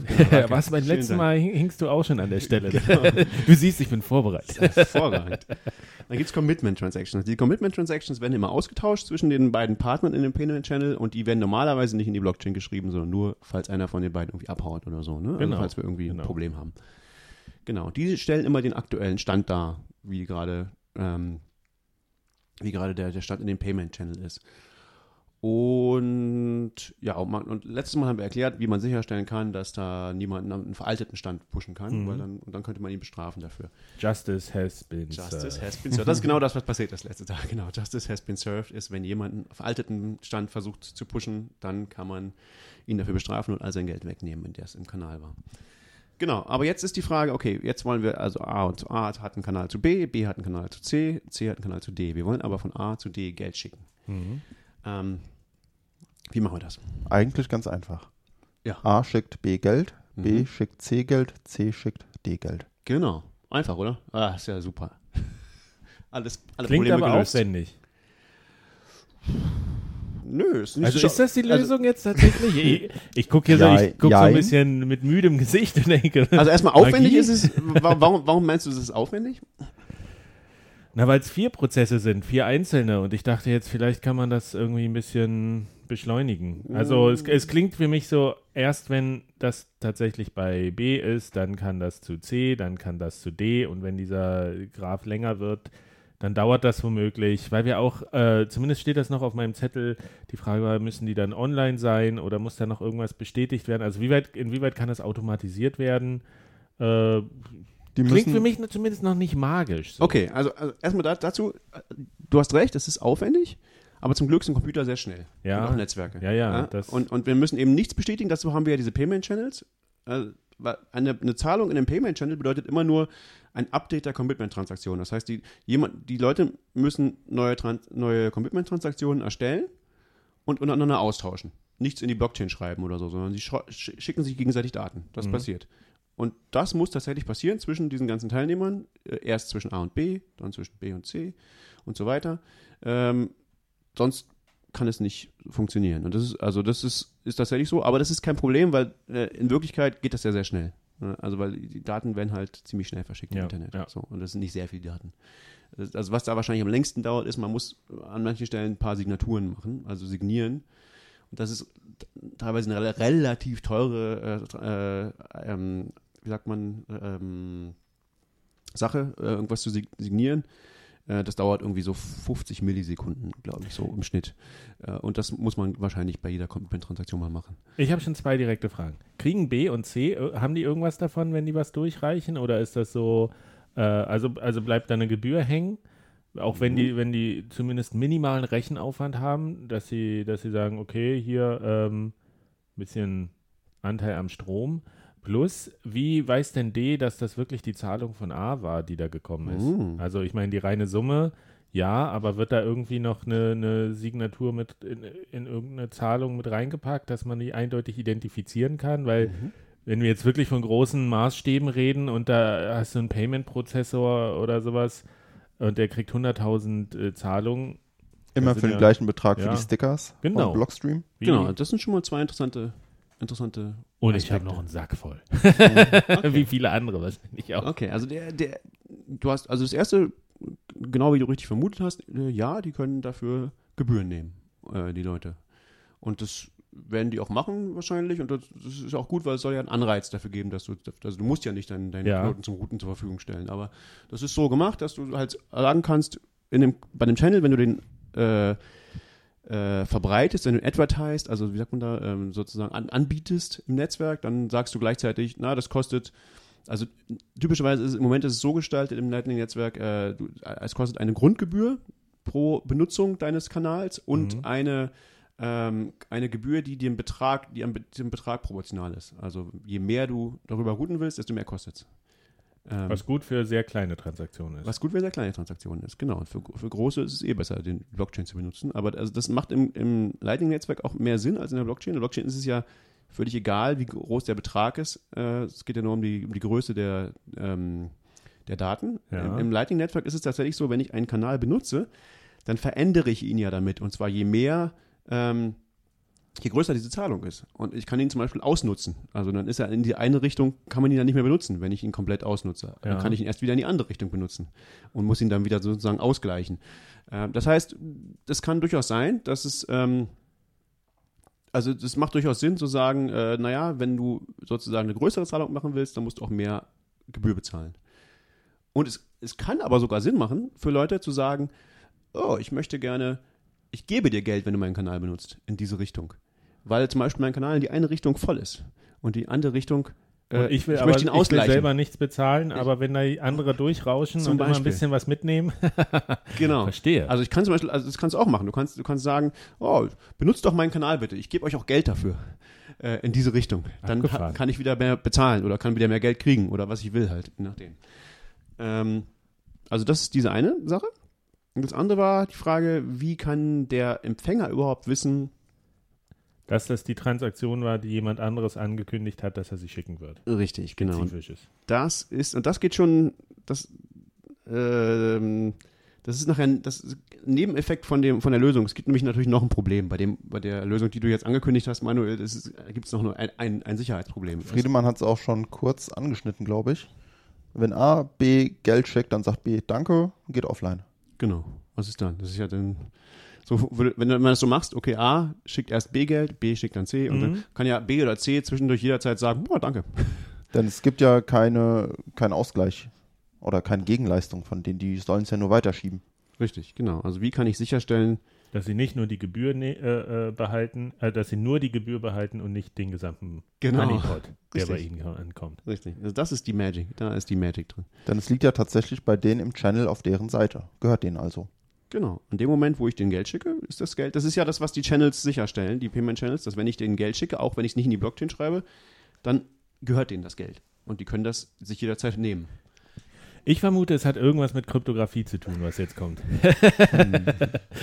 das ist das Schöne bei Kryptowährungen. Da kann die Magie findet immer irgendwo, irgendwo hat immer was mit Kryptographie zu tun. Das ist richtig. Es hat was mit Kryptographie, aber wie so oft, auch bei Bitcoin, Kryptographie, aber nicht Verschlüsselung. Aber immerhin ist diesmal die Antwort Blockchain falsch. Das stimmt. Das war sonst immer die Antwort auf alles. Das ist richtig. Sehr gut. Also, okay. Wie könnte man das machen? Also, man, man könnte sich ja vorstellen, ähm, es andersrum irgendwie zu machen. Also, dass, dass sagen wir mal, erst, erst gibt C D Geld, dann gibt das, gibt B das C wieder und dann gibt A das B wieder. Aber warum sollte C das überhaupt machen? Gute Frage. Sehr gute Frage. Okay, also das, genau, also beides, beide Richtungen funktionieren so allein. Und dann nicht. sagt A, hey, ich habe schon bezahlt, da siehst du, oder? Schick mal die Genau, Ware. Genau, genau, richtig. Ja, ja, ja. Und da sieht man schon, da, gleichzeitig brauchen wir, das sind irgendwie mehrere Probleme und die gehen alle irgendwie auf eine, eine gemeinsame Lösung hi- hin, nämlich wir brauchen irgendwie diesen Beweis, dass D was gekriegt hat oder dass C was gekriegt hat oder dass irgendjemand was bekommen hat. Wir müssen das irgendwie beweisen können. Also wenn, Ja. wenn, ähm, dann, dann ließe sich das vielleicht lösen. Und dieser Beweis ist tatsächlich dieses kryptografische Element und ähm, das, äh, da- dazu benutzen wir einfach eine Hash-Funktion. Ähm, Ich werfe mal kurz ein. Sowas ähnliches als Problem gibt es bei Atomic Swaps. ja, funktioniert genauso. Ah, schön. Atomic Swaps heißt zum Beispiel, ich möchte mit jemandem Lightning, nee, nicht Lightning, sondern Litecoin, Litecoin, mein Gott. Litecoin gegen Bitcoin tauschen. Ohne, Äh. ohne Börse aber. Ohne Börse direkt, ohne dass einer mit beiden wegrennen kann und ohne äh, zentrale Instanz dazwischen. Und ohne eine gleiche Blockchain wohlgemerkt. Mhm. Und wie das geht, auch Das? Weißt du wie? mit Magic. Mit Magic. Und das ist genau exakt die gleiche Magic. Ah, das ich hatte es mal verstanden, aber es ist, tatsächlich die gleiche Magic. Ja. irgendwie- Diese Magic heißt Hash Time Locked Contract oder HTLC äh, oder HTLC oder irgendwie so. Ähm, und das sagt der Name sagt, was es ist. Also es sind zwei Dinge. Es ist, es ist, ein, also es ist ein Contract, also wie, wie ganz so oft. Also all diese Dinge funktionieren ja mit Smart Contracts. Hier nochmal irgendwie der Hinweis: äh, Smart Contracts gibt es auch in Bitcoin und zwar alle sinnvollen. und dieser, dieser Contract hat jetzt zwei Elemente und zwar einmal äh, Hashlock und einmal Time. Äh, also ein Hashlock, das bedeutet irgendwas, ähm, was ich mit einem, ein- also also eine, ein Lock bedeutet irgendwas, was ähm, verschlossen ist Mhm. ne? und ich kann es mit einem Schlüssel öffnen und der Schlüssel ist einfach ein Geheimnis. Und Hashlock bedeutet, dass das Schloss ist sozusagen der Hash. Ähm, kurz nochmal, was eine Hash-Funktion ist, vielleicht nochmal, haben, haben wir darüber bestimmt, haben wir bestimmt schon mal drüber gesprochen. Wir können das ganz kurz sagen. Also Hash-Funktion im Prinzip macht aus einem beliebigen Input ein, ein Output, der eine bestimmte Länge definitiv hat, Mhm. ähm, der sich aber sehr unterscheidet, wenn man auch nur beim Input eine kleine, ähm, ein kleines Zeichen oder ein, ein, ein kleines bisschen verändert, dann kommt ein total anderer Output heraus. Plus, man kann aus dem Output nicht auf den Input schließen.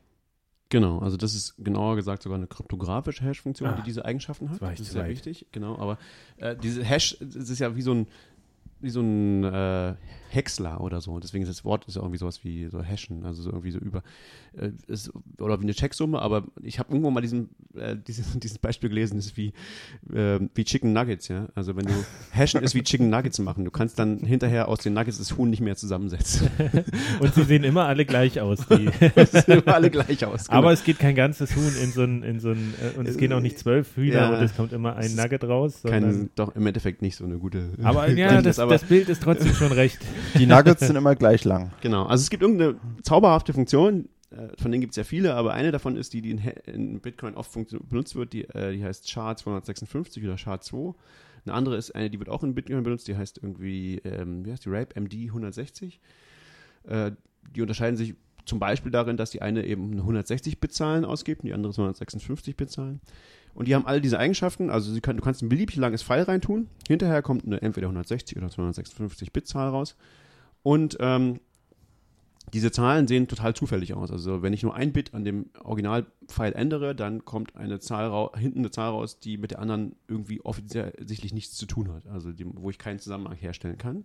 Und äh, das bedeutet auch insbesondere, dass, dass es mir sehr schwer fallen wird, aus, einer, aus einem Hash, wenn ich das Original nicht kenne, irgendein Original zu konstruieren, das diesen Hash ergibt. Also diese Funktion rückgängig zu machen. Das, ist, äh, das sollte sehr schwer sein. Also die, man sollte ja eigentlich, also es ist ja klar, weil, weil ich beliebige Files auf der linken Seite nehmen kann, gibt es unendlich viele Files, die ich da reintun kann. Auf der rechten Seite gibt es aber nur äh, endlich viele Zahlen, die daraus generiert werden können. Ne? Also muss es unendlich viele ähm, gleiche, also unendlich viele Files geben, die die gleichen Hash ergeben. Mhm. Ne? Also es gibt unendlich viele verschiedene Files, die den gleiche, die zum Beispiel null ergeben. Ja.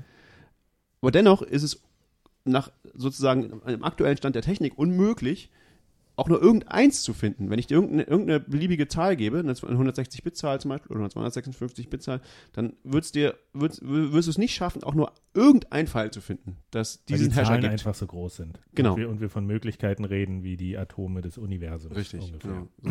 Und, Wobei man kann natürlich durchprobieren, einfach so lange irgendeinen Müll reinschmeißen, bis hinten das Richtige rauskommt. Und aber es dafür, dauert halt länger, als das Universum alt ist und so.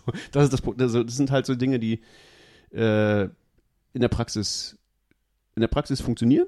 Man weiß nicht, ob das, in der, ob das Aber man kann es nicht beweisen. Man das kann nicht habe be- ich Man kann gelernt. nicht beweisen, dass das geht. Genau, Wenn man das beweisen könnte, könnte man ganz viele andere Dinge beweisen, die sehr wichtig wären. Aber es ist eine der größten Rätsel der Informatik sozusagen, ob das wirklich so ist. Aber Durch hinreichend große Statistik äh, können, wir, können wir das zumindest davon ausgehen, dass es Genau. funktioniert. Es sieht so aus. Also, und es ist so, so wenn, es gibt so dieses, ähm, diese Hash-Funktionen in der Praxis müssen so verschiedene, mh, sagen wir mal, Dinge, verschiedene Eigenschaften haben. Zum Beispiel eine ist irgendwie dieses, wenn, wenn ich dir, ich gebe dir jetzt, ähm, ich hashe irgendeinen, irgendeinen Pfeil, da kommt irgendeine Zahl raus und jetzt kann es niemand schaffen, irgendein anderes Pfeil zu schaffen, äh, zu finden, was, was die gleiche Zahl ergibt. Mhm. Das ist ähm, Second Pre-Image-Problem. ähm, wenn das irgendjemand schaffen würde, dann würde man schon sagen, diese Hash-Funktion, die ist gebrochen, die ist irgendwie kompromittiert. Obwohl, nur weil das irgendjemand mal irgendwie für irgendeine Zahl schafft, heißt das ja noch gar nichts in Wirklichkeit, also für, die, für die Sicherheit von, von echten Systemen. Aber dann geht man schon aus, okay, wenn das jemand geschafft hat, mal ganz zufällig, kann ein reiner Zufall sein, aber das ist schon ein schlechter Zufall. Dann Die sollte man die nicht mehr benutzen. dass man das systematisch vielleicht auch Genau. herführen kann. Also so war es zum Beispiel ich glaub, bei MD5 oder äh, SHA-1, glaube ich, auch schon oder so. Da sagt man, die sind gebrochen, man sollte die eher nicht mehr benutzen. Also bei denen, die in Bitcoin benutzt werden, da ist es noch nicht so. Da hat noch niemand das geschafft, auch nur einmal sowas zu finden. Ähm, genau, also diese Hash-Funktion. Jetzt können wir sagen, okay, das Geheimnis ist, wir nehmen einfach irgendeinen irgendeinen Pfeil oder eine Zahl oder irgend sowas, ja, wahrscheinlich typischerweise auch ungefähr so groß wie, die, wie dieses Hash, was da rauskommt, aber also muss nicht allzu groß sein, irgendwie 160 Bit oder 256 oder 128, das sind dann Details. Also ne? eine sehr lange beliebige Zeichenkette. Nehmen Genau, eine zufällige Zahl. Ne? Eine, eine zufällige Zeichenkette. Die nehmen wir und die hashen wir. Das ist das, das macht der Empfänger. D. Ja, D hasht sein Geheimnis und hat dann den Hash des Geheimnisses. Ja? Und dieser Hash ist sozusagen das Schloss. Und jetzt ähm, gibt er dieses Schloss, gibt er A, dem Sender. mhm. Ja, und sagt hier, okay, das ist das Schloss. Wenn ich dir das Geheimnis sage, dass dieses Schloss öffnet, also das, wenn du das hashst, dann kommt dieses, die, dieser, dieser Hash raus, dann, äh, dann gebe ich zu, dass ich die Zahlung gekriegt habe. okay. Ja? Okay, also ich gebe dir sozusagen das Schloss. Wenn, wenn quasi A das reproduzieren kann, diesen Hash, dann ähm, hat er diesen Schlüssel bekommen von D und kann das nachweisen. Richtig, genau. Und was jetzt A macht, ist, er schickt dieses, ähm, diesen, dieses Schloss, also diesen Hash, ähm, an B, an den nächsten, an der, Ke- an der Kette, mit dem er einen Kanal hat. Mhm. Und erste erstellt mit B zusammen ein HTLC, ein Hash Time Locked Contract. Mhm. Ähm, also das ist ein Kontrakt, also eine, ein, ein, ein, ein Smart Contract, ein Teil von dieser, genauer gesagt, das ist ein, ein Teil von der neuen Commitment-Transaktion, die die beiden zusammen bauen. Also die ändern jetzt ihre Commitment-Transaktion. Vorher hatte irgendwie äh, A hatte, hatte irgendwie einen Teil des, des Geldes und B hat einen Teil des Geldes.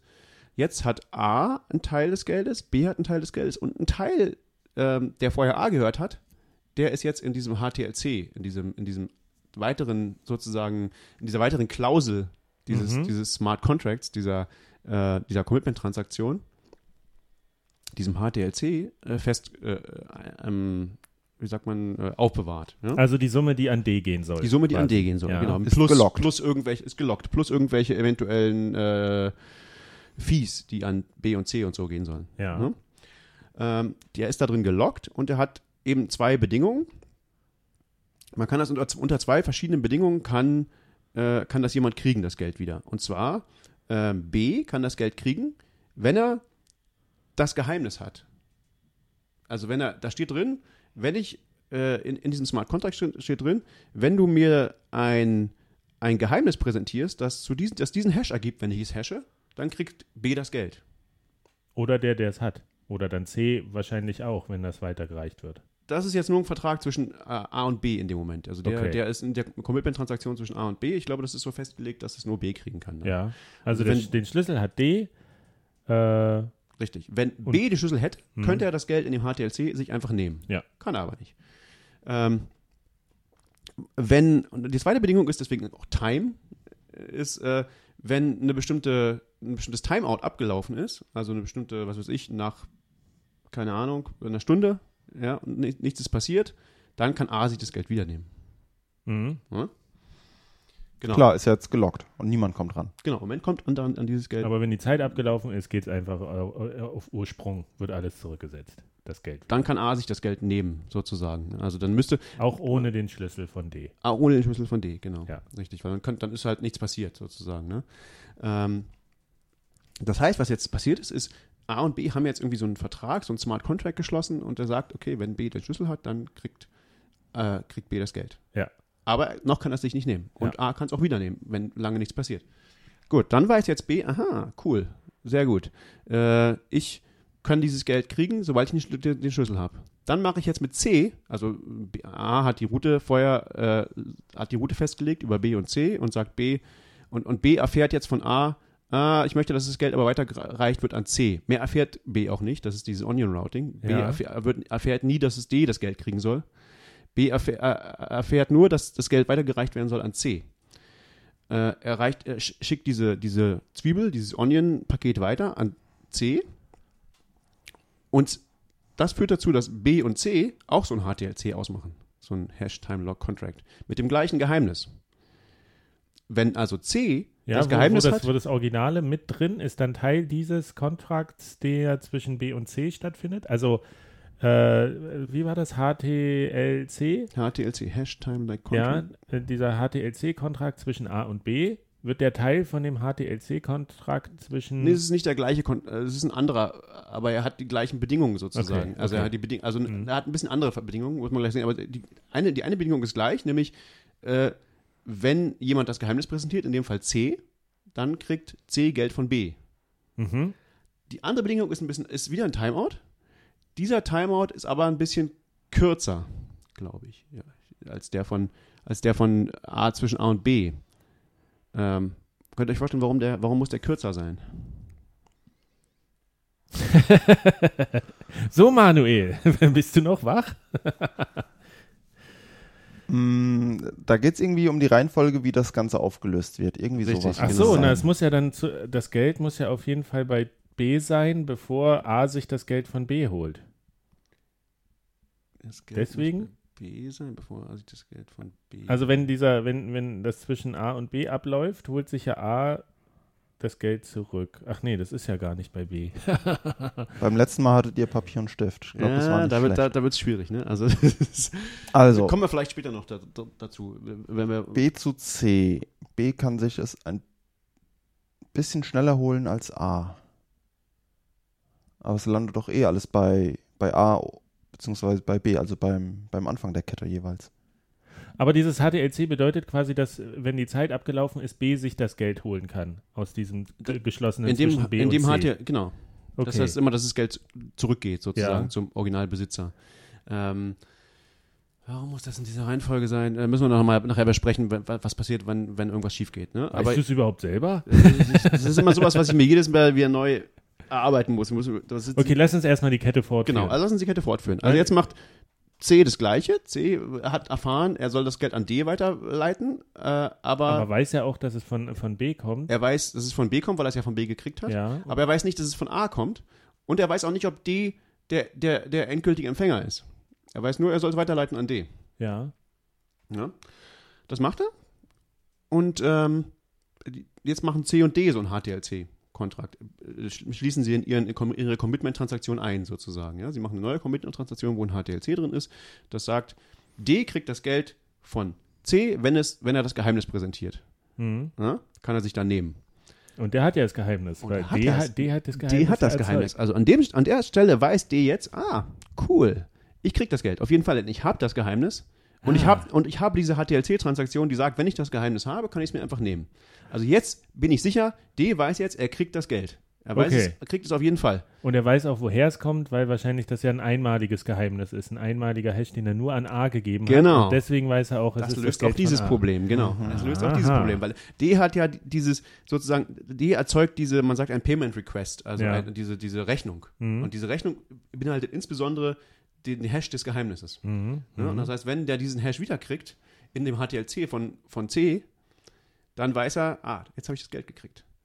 Ja, also D hat jetzt das Geld quasi. Er kann es sich jeder, jederzeit nehmen, indem er die Commitment-Transaktion zwischen C und ihm pu- publiziert und dann das Geheimnis äh, Präsentiert. Was, präsentiert. was heißt denn hier publizieren? Es gibt ja keine Blockchain. in die Blockchain schreibt. Das ist, bei diesen Payment Channels funktionieren ja immer so. Wir haben immer so Commitment-Transaktionen, die normalerweise nie in die Blockchain kommen, aber falls irgendwas schief läuft, also falls ich das Ah. Geld irgendwie unbedingt haben will und der andere dem anderen nicht mehr traue, der irgendwie nicht mehr mitarbeitet, dann kann ich diese Commitment-Transaktion pushen. Und in dieser Commitment-Transaktion steht jetzt drin, äh, für dieses HTLC, wenn du jetzt eine, eine, eine, diesen Output, der da generiert ist, mit einer neuen Transaktion, also du machst noch eine Transaktion und da ist das Geheimnis drin, dann kann ich mir das Geld daraus nehmen aus der Commitment-Transaktion, okay? Und das könnte er jetzt jederzeit machen. D kann das jetzt machen. Ja. Das heißt, D hat das Geld. Das ist eine Rückversicherung. Das ist seine, D hat das Geld, genau, das ist seine Rückversicherung. Und äh, was er jetzt, ähm, was er jetzt, jetzt muss er, die Frage ist, jetzt muss er, jetzt könnte er natürlich sagen, oh, ja, ich habe das Geld. Ähm, ich hau jetzt ab mit dem Geld. Ja. Okay, warum kann er das nicht machen?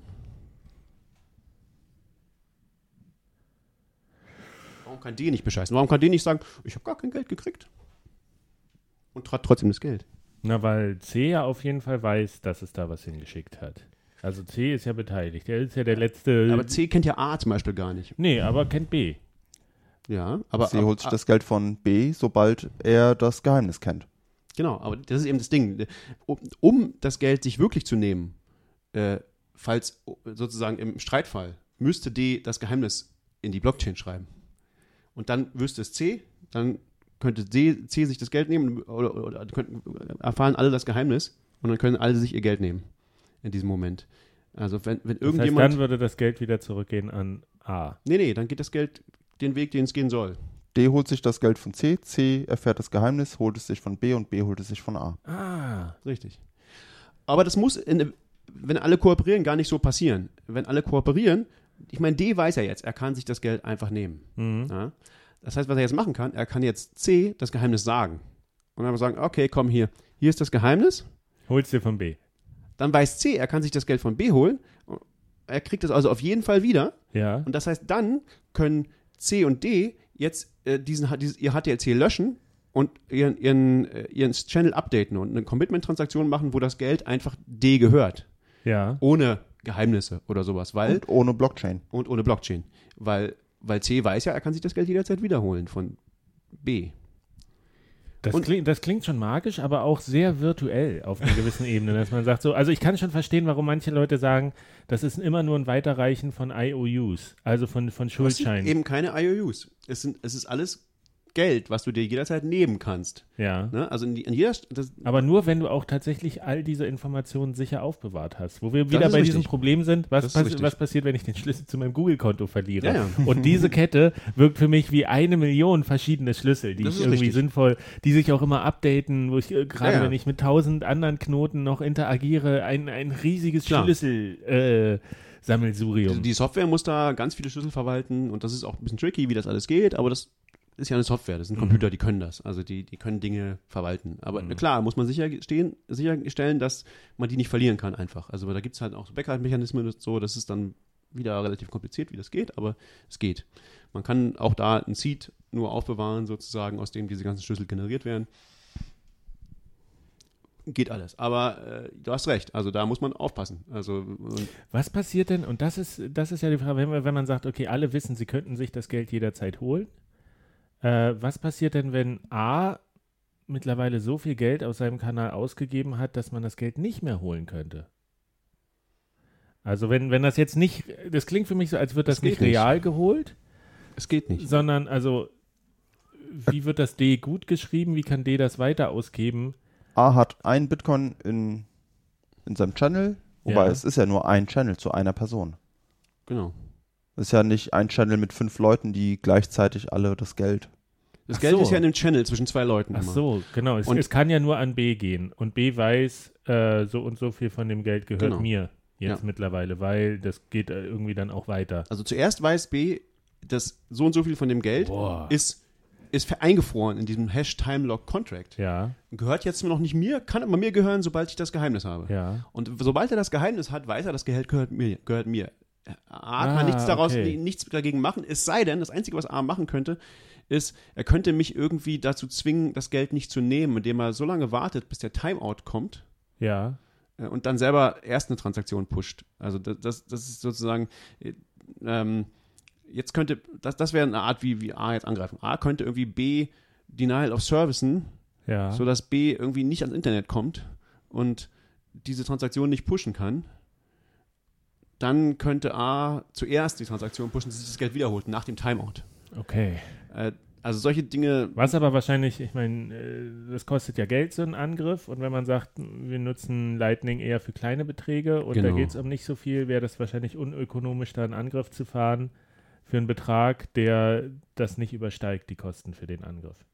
ja. Naja, das ist ja eigentlich auch kein Problem mit Lightning, sondern Lightning geht davon aus, alle Nodes sind online. Wenn diese Vorbedingung nicht erfüllt ist, dann, ja, dann kann halt irgendwas anderes passieren. Ja, das ist schon so. Normalerweise, also wenn die Nodes einfach offline sind, dann können im Prinzip alle anderen Nodes schon irgendwie ähm, äh, immer noch weitermachen. Also das ist ja so konstruiert, dass, dass dann immer die anderen Nodes äh, sozusagen diese, diese ähm, Dann gibt es eine andere Route. Klar. Transaktionen pushen können. Also das lässt sich dann alles irgendwie retten, ne? aber das funktioniert dann halt nicht so wie gedacht. Also das Schöne ist bei Lightning, im, im, im, in dem Fall, wo alle kooperieren und alle online sind, da brauchst du diese ganzen, also da, da passieren zwar diese ganzen Schritte, aber im Prinzip ähm, werden die nie, wird das nie benutzt. Also dieses Geheimnis wird nie, wird nie eingesetzt und die, Commitment-Transaktionen werden nie eingesetzt. Sie sind nur da und aber wenn es alles in der richtigen Reihenfolge weitergeht, dann dann sagen, dann macht man die auch wieder weg. Dann sagt man, okay, ah, okay, du könntest dir das Geld jetzt nehmen. Naja, dann gehört es jetzt dir. Dann äh, machen sie wieder eine neue Commitment-Transaktion, wo kein HTLC mehr drin ist, wo einfach klar ist, oh, dir gehört jetzt das Geld. Und, solange immer alle sich an die Regeln halten, ist es, muss da nie was in die Blockchain geschrieben werden und es muss, es funktioniert wunderbar. Die Frage ist, was passiert, wenn irgendjemand, äh, sagen wir mal, nur einfach offline geht, weil er halt nicht da ist, weil er halt irgendwie sein Computer kaputt geht. Dann muss es immer noch irgendwie zurückgerollt werden können und irgendwie trotzdem, und dann- das, das sind halt dann die, die Fälle, die man betrachten muss. Ich habe ein Angriffsszenario. Ähm, alle kennen jetzt das Geheimnis Mhm. und einigen sich, okay, wir updaten jetzt unseren Channel, so dass der Betrag ohne Blockchain eins weiterrückt, also von A auf B, B auf C, C und D. Mhm. jetzt könnte doch immer noch einer von denen die alte Transaktion in die Blockchain pushen. Äh, Das ist das, Auch wir letztes egal schon, was- das, egal ist das, was was- wir letztes Mal schon geklärt haben, warum das nicht geht. Ne? Also das, da, da muss man, du hast recht, also diese HTLCs, beziehungsweise in Wirklichkeit ist es so, dass diese HTLCs, äh, das ist ein zweischrittiger Prozess, also in den HTLCs steht sozusagen, du brauchst immer noch eine weitere Transaktion, die zum Beispiel das Geheimnis enthält oder den, den Timeout enthält. So ist das konstruiert. Äh, und in dieser zweiten Transaktion, die, die werden, werden auch ausgetauscht, da ist wieder eine, dieses äh, ähm, Revokement-Dings drin. Also das, das sagt, wenn ich, wenn du mir diesen, diesen geheimen Schlüssel hier gibst, dann kannst du das Geld gleich nehmen. Ohne Geheimnis und ohne Timeout. Ähm, Das mit Pay Revo- Revocation heißt das. Und das ist dieses Payment Channel Prinzip. Das, das machen die Leute, wenn, also sozusagen, das ist immer zwischen den Leuten selber, also zwischen den, zwischen den beiden Teilnehmern an einem, an einem Payment Channel, äh, wird, wenn ein neuer, nachdem ein neue, eine neue Commitment-Transaktion äh, erzeugt worden ist, gibt, geben sie sich gegenseitig die Revocation, also die Wieder, äh, Wieder, Widerrufsschlüssel für die letzte Commitment-Transaktion. Und damit, wenn irgendjemand eine alte Trans äh, Commitment-Transaktion pushen würde, dann kann ich mit dieser Revocation-Transaktion mir alles Geld nehmen, was in diesem Contract jemals war. Und dann wird Justice gesurft. Dann ist Justice served, genau. Das geht eben auch mit diesen HTLCs, aber das ist dann da ein mehrstrittiger Prozess, weil dann da brauchst du eben dann äh, eine Justice-Transaktion, die auf, also erst, erst ist die HT, ist diese Commitment-Transaktion, da ist dieser HTLC-Teil drin an, an, einem- an einem Output. Äh, dann brauchst du eine, eine entweder HTLC Success oder HTLC Timeout Transaktion, die sozusagen diesen Output ausgibt und dann und die dann äh, aber entweder das Geheimnis oder einen Timeout enthält und oder aber auch noch äh, eine Revocation. Da brauchst du noch eine, noch eine Transaktion, die hat den, die, den Revocation-Schlüssel und die gibt dann diese, diese Success- oder, oder, oder ähm, Timeout-Transaktion wieder aus. Aber das sind alles technische Dinge, die muss man jetzt nicht genau verstehen, das ist nicht so wichtig, aber der Punkt ist einfach, du kannst äh, auch sicherstellen, dass auch das Geld, was in diesem HTLC drin ist, auch das ähm, äh, ist sozusagen zweitrangig, wenn, wenn du einen alten, wenn du eine alte Commitment-Transaktion pushst, dann kann ich dir das auch wegnehmen. Ähm, also dann kann ich einfach alles wegnehmen, was in dieser Commitment-Transaktion steht. Wenn du mir gepusht hast und ich habe einen Revocation-Key dafür, dann kann ich alles wegnehmen. Oha. Also, in mir schwirrt der Kopf. Ich bin ganz ehrlich. das ist schon es wieder. Ist, es ist tricky. Ich habe auch verschiedene Bilder, die während der Erklärung so in meinem Kopf entstanden sind, von wegen zwischen A und D entsteht dann sowas wie ein virtueller Payment Channel über diesen Prozess, den D dann Mhm. schließt, wenn, wenn, wenn das in die Blockchain gepusht wird, aber dann hast du am Ende gesagt, es wird nie in die Blockchain gepusht, was mich zu einer ursprünglichen Frage auch zurückbringt, ähm, die ganz wichtig ist. Das, die, die, wie kann ich denn die Bitcoins, die ich jetzt über Lightning verwalte, kann ich die jederzeit über die Blockchain ausgeben? Oder sind das wirklich, äh, muss ich mir das vorstellen, als User habe ich eigentlich so, ich habe eine, von mir aus eine Subwallet in meiner Wallet. Da ist halt alles in, im, mit Lightning verbunden drin, da sind die Kanäle offen und das Geld wird hin und her geschickt und das ist quasi das, was ich mal aufgeladen habe, wie eine Prepaid-Karte und Ja. das läuft darin. Und dann habe ich Bitcoins, äh, die gebe ich normal über die Blockchain aus. Und zwischen Mhm. denen kann ich aber nicht, und, nicht so einfach hin und her wechseln. Das heißt, äh, weil am Ende muss ich ja doch das Geld in die Blockchain schreiben, um die Bitcoins, die ich vielleicht über Lightning verdient habe, über die Blockchain ausgeben zu können. Das ist die- halt die Frage. Also wahrscheinlich im Endeffekt nicht. Also äh, Wa- wa- Was machst du Was mit deinen? Bitcoins Dann denn? was machst du denn mit deinen Bitcoins? Du willst sie doch nur ausgeben irgendwann, oder nicht? Also wenn du nur hodeln willst, ja, dann ist das wahrscheinlich Nee, aber wenn wir richtig. sagen, wir haben größere Summen, die, die ist nicht sinnvoll, die über das Lightning-Netzwerk zu schicken. Und wir haben irgendwie kleinere Summen, die laufen über Lightning. Ja. Das heißt, ich will, ich will mir ein Auto kaufen mit Bitcoins. Dann Mhm. mache ich das ja nicht übers Lightning-Netzwerk, aber ich brauche vielleicht, weil ich, ich, ich habe drei Bitcoins in meinem Lightning-Netzwerk in verschiedenen Kanälen und ich habe äh, zehn Bitcoins, die da nicht drin sind und ich brauche aber elf. Ja. Dann muss ich die, den Musst ja du was wieder rausnehmen, sozusagen, wenn du das- Lightning-Netzwerk. Oder mehr reintun und über Lightning Network bezahlen. Aber wenn du sagen wir mal, du willst jetzt irgendwie mit On-Chain unbedingt bezahlen, äh, ja, dann müsstest du was sozusagen Geld, das ist ja, das, kann, das, das Geld ist ja jeweils in den Kanälen äh, gelockt. Ne? Ja, Ähm, und, und in jedem Kanal habe ich eine bestimmte Balance, die mir zusteht. genau. Ja? Und ich mache einfach ein paar Kanäle zu, bis ich dann den Genau, dann muss ich habe, einfach, den ich brauche. was ich einfach tue, ist, ich Oder- schließe oder den kleiner. Kanal. An den Kanal zu schließen ist eine Transaktion. genau, ja, Und ja. zwar normalerweise kooperativ. Normalerweise sage ich einfach demjenigen, dem, meinem Pa- Payment Channel Partner, sage ich, hör mal, ich möchte den Kanal schließen. Und dann sagt er, okay, dann machen wir eine, eine, eine Closing Transactions und pushen die in die, in die Blockchain. Ja. Die kann ich auch zum Beispiel, damit kann ich auch direkt bezahlen, jemand anders in der Blockchain. Ich kann sagen, bezahl doch bitte dahin. Dann äh, mache ich einfach eine Transaktion, wie jede andere Bitcoin-Transaktion, nur es ist eine Transaktion, bei der muss nur jemand mithelfen, nämlich mein Partner im Payment Channel. Der muss mitmachen, sonst geht das nicht. Und Sonst, der der, muss dafür online sein, oder? müsste für online sein. Und das ist ja auch noch der große Kritikpunkt. Naja, aber ich kann auch jederzeit, wenn er nicht online ist und ich brauche jetzt aber das Geld, Ja. Dann äh, kann ich auch jederzeit äh, die Commitment-Transaktion Transaktion pushen. Dann habe ich allerdings einen Timeout. Und dann wartest du. Dann Ja, musst ja. du, wartest du einen Tag oder so. Also je nachdem. Das ist halt so ein Ding, Parameter, wo wir jetzt noch nicht wissen, was da die Idealen sind. Im Moment ist, glaube ich, so der Standard, ist so ein Tag. Hm. Also dann typischerweise, wenn ich das Geld jetzt wirklich bräuchte und mein äh, Payment-Channel-Partner ist nicht online, dann müsste ich einen Tag warten. Also ich komme auf jeden Fall ran, aber es ist wie ein Tagesgeldkonto. genau, irgendwie so. Das ist so wie, genau, es ist ein bisschen wie, man kann das gut ver vergleichen, wie ich muss zwischen den Konten irgendwie hin, über, hin und her überweisen und das dauert ja mal einen Tag. So. Ja. So. Und letztlich, idealerweise, wir gehen ja, da, äh, das ist ja sehr technisches Niveau, auf dem wir hier reden, aber idealerweise haben wir ja irgendwann eine Software, die das alles für uns regelt. Genau, also Wo das wir einfach, wir, wir sehen, wie viel haben wir in Bitcoin und vielleicht sieht man, okay, so, so und so viel Bitcoin hast du garantiert am nächsten Tag, wenn wir jetzt so was mit, mit Timeout Mhm. haben. Aber letztlich entscheidet dann die Software, ob sie über, ob sie einen Kanal aufmacht zu, zu einer anderen Software oder ob sie bestehende Kanäle nutzt oder ob sie die, die normale Blockchain Genau, also es kann dir ja zum Beispiel auch egal sein, wenn du sagst, ich will jetzt, brauche jetzt elf Bitcoins, ich brauche noch einen Bitcoin, ich habe aber drei Bitcoins irgendwie locked up in zehn Kanälen. Mhm. Dann kann es dir ja egal sein, welchen von diesen Kanälen du jetzt schließt. Du musst, kannst dir einen aussuchen, also die, welche aussuchen, wo gerade die Leute online sind. Also du wirst wahrscheinlich ja eh Kanäle haben mit Leuten. Also es gibt Sinn, äh, Kanäle offen, offen zu haben mit Leuten, äh, die, die oft online sind oder immer, so wie ein Payment-Prozessor oder ein, ein Händler oder irgendjemand, mit dem du halt oft Geschäfte machst oder so. Ähm, und, und du wirst, also deswegen, wenn du das, also mit einem typischen Nutzungspattern wirst du, wirst du oft Leute, wirst du immer diese, diese, einen großen Teil deines Geldes in Kanälen haben, ähm, die, die, wo du denjenigen erreichen kannst und wo du einfach sagen kannst, ja, gib's doch einfach bitte jetzt da aus. Zu Amazon zum Beispiel. Zum Beispiel Amazon oder Ja. zu, äh, zu Uptown Coffee.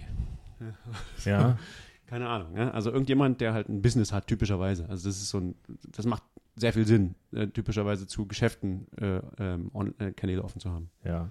Ja. Und die, die irgendwie, wo man ein bisschen warten muss, sind dann die zum Beispiel zu Freunden.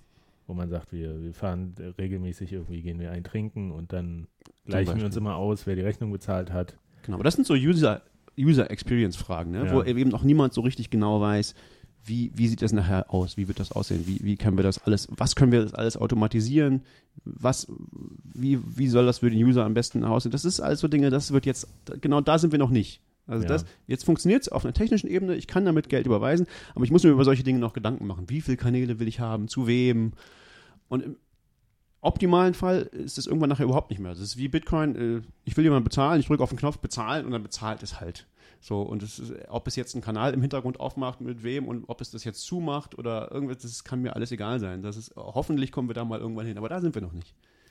Das heißt, das eigentliche äh, Große war gar nicht, also schon, dass das jetzt im Mainnet ist, aber die große Herausforderung ist eigentlich, diesen Lernprozess jetzt durchzuziehen und Ja. da auch diese Erfahrung zu sammeln und was eigentlich noch klingt für mich wirklich auch nochmal nach einem langen Zeitraum. Also es ist schon, von der technischen Seite sind wir jetzt sehr weit fortgeschritten, dass wir das einfach ausprobieren können, aber ähm, dieser Praxistest ist einfach, das, das kann nichts ersetzen und da muss man jetzt gucken, was sind die guten äh, guten Einstellungen und Empfehlungen, wie man irgendwelche Parameter setzen kann oder wofür das genutzt wird. Das klingt für mich nach einem enormen Datensatz, der da erst gewonnen und Klar. ausgewertet werden muss. Und auch, also das ist, glaube ich, viel wie, man kann es vielleicht vergleichen mit, mit der Erfindung des Fliegens oder so, ne? Dann erstmal hat jemand ein Flugzeug gebaut und dann, bis das irgendwie kommerziell nutzbar wurde, dass alle Leute das wirklich benutzen konnten, das hat auch, glaube ich, wieder lang gedauert. Aber das, ich denke, sowas geht heute schon schneller, aber da gibt es auch viele Dinge, die man erst erfahren muss, die man ausprobieren muss. Ja, wollen denn Leute, wie sicher muss das denn sein und so.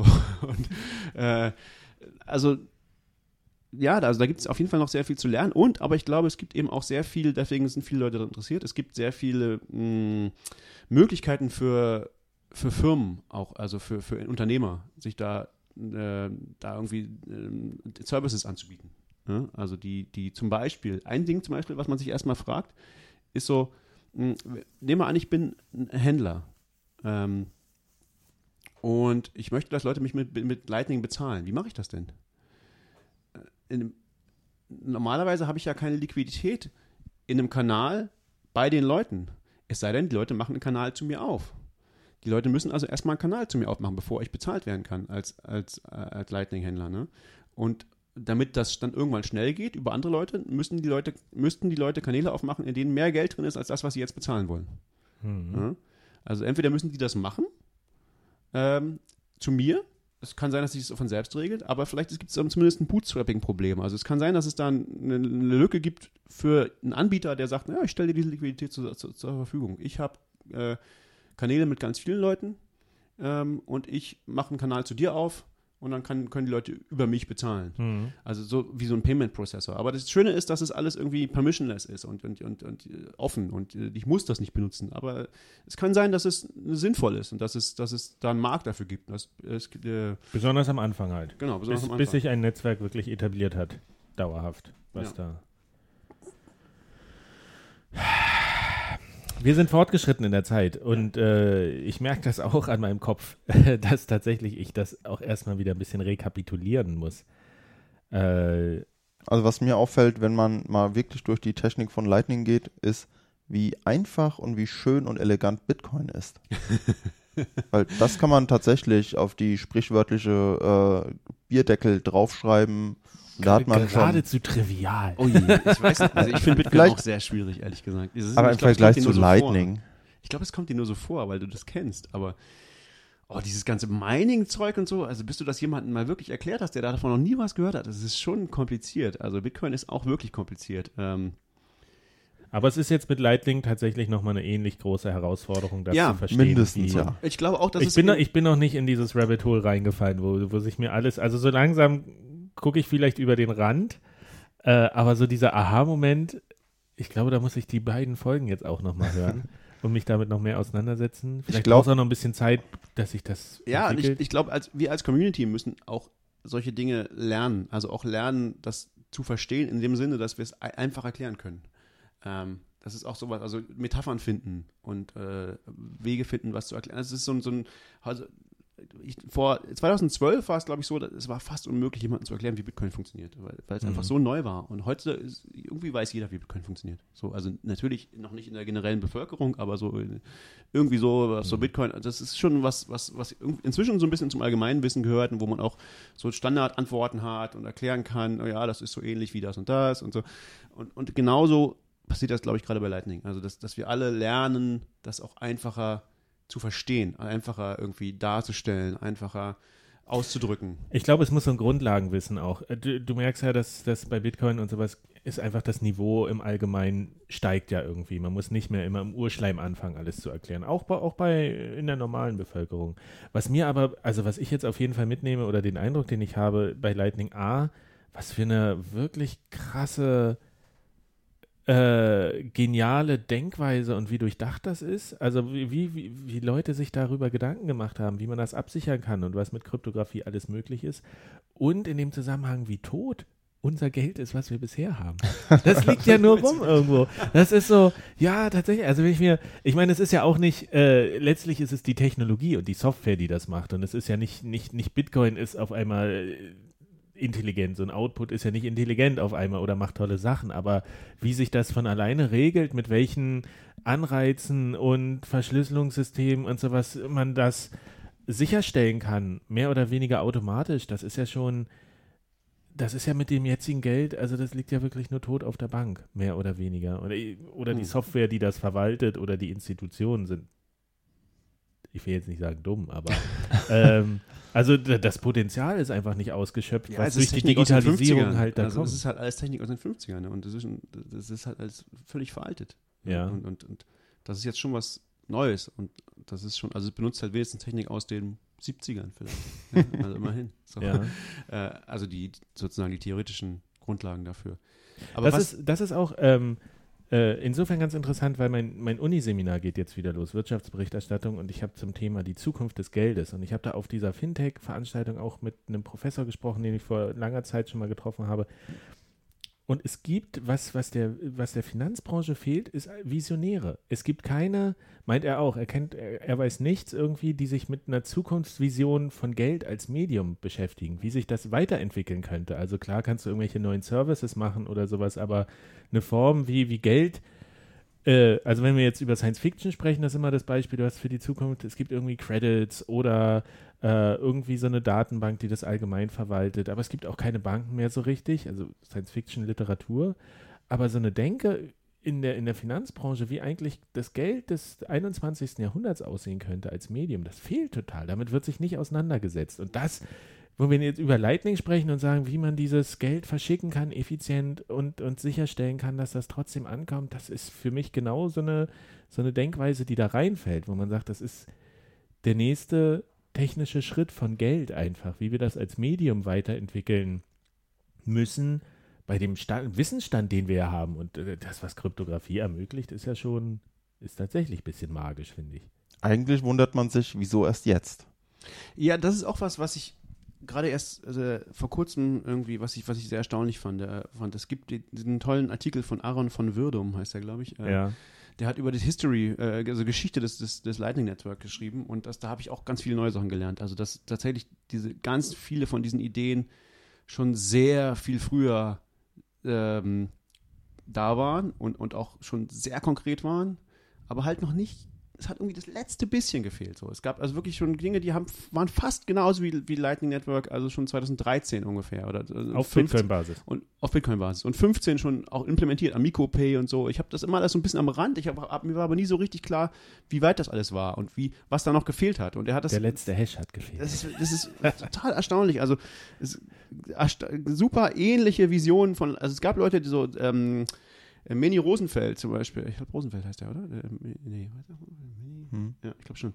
Äh, der, ähm, der hat zum Beispiel auch ganz früh schon, ich glaube 2013 oder 12 oder so, eine sehr, sehr ähnliche Vision schon veröffentlicht im, auf Bitcoin Talk, und, äh, wie das aussehen könnte, dass das, äh, so ein äh, Lightning-Netz Das war mir nicht klar, dass das so früh schon ähm, also da gab es nicht viele, aber es gab Leute, die haben schon eine sehr, sehr ähnliche Vision schon früher gehabt. Aber, aber selbst der hat jetzt halt einen Artikel geschrieben, sagt, ja, dieses Lightning Network ist irgendwie, es ist nicht die, Ver die Verwirklichung seiner damaligen Ideen, sondern es ist einfach viel besser.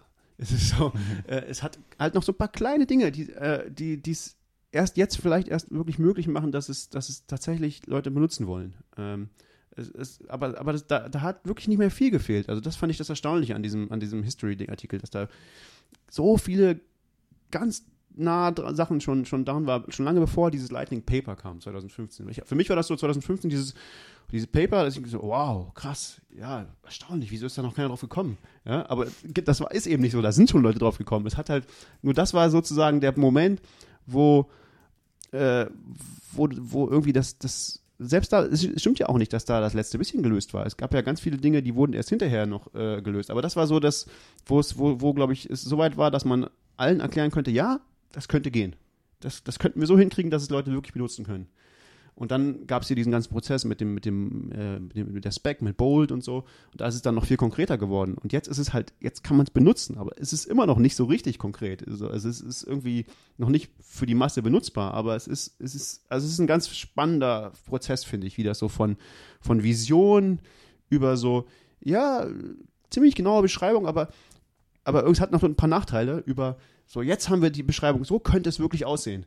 Und, aber es sind noch ganz viele Details ungeklärt. Und dann über einen Spec, über dann über jetzt eine Implementierung und dann irgendwann kommen wir dann zu, wie machen wir das nutzerfreundlich? Also das ist schon faszinierend. Das ist, ist so, da haben so viele Leute dran mitgewirkt. Man sagt immer so, ja, das Netzwerk, äh, Lightning Network ist eine Erfindung von Touch Dryer und Joseph Poon, aber das war nur dieses eine Paper. Also da haben so viel mehr Leute haben, haben sozusagen da Grundlagenarbeit geleistet und, und, und also das ist schon erstaunlich. Das ist wirklich eine tolle Geschichte. Ja, aber es ist doch genau die Parallele zu, zu Bitcoin auch, wo ja die seit, seit Jahrzehnten versucht wurde, sowas zu schaffen ja. und die Konzepte dann quasi nur in Bitcoin mit diesem letzten Fünkchen Genialität zusammengefügt wurden und es auf einmal funktioniert hat. Ja. Und aber eigentlich aufbaut auf ganz viel Vorarbeit, intellektueller Vorarbeit und auch Praxistests, die schon lange davor stattgefunden haben, was man ja nicht so mitbekommt als Normalbürger. Aber das ist tatsächlich interessant. Und so sollte es auch sein. Man sollte nicht alles selbst neu erfinden, weil das geht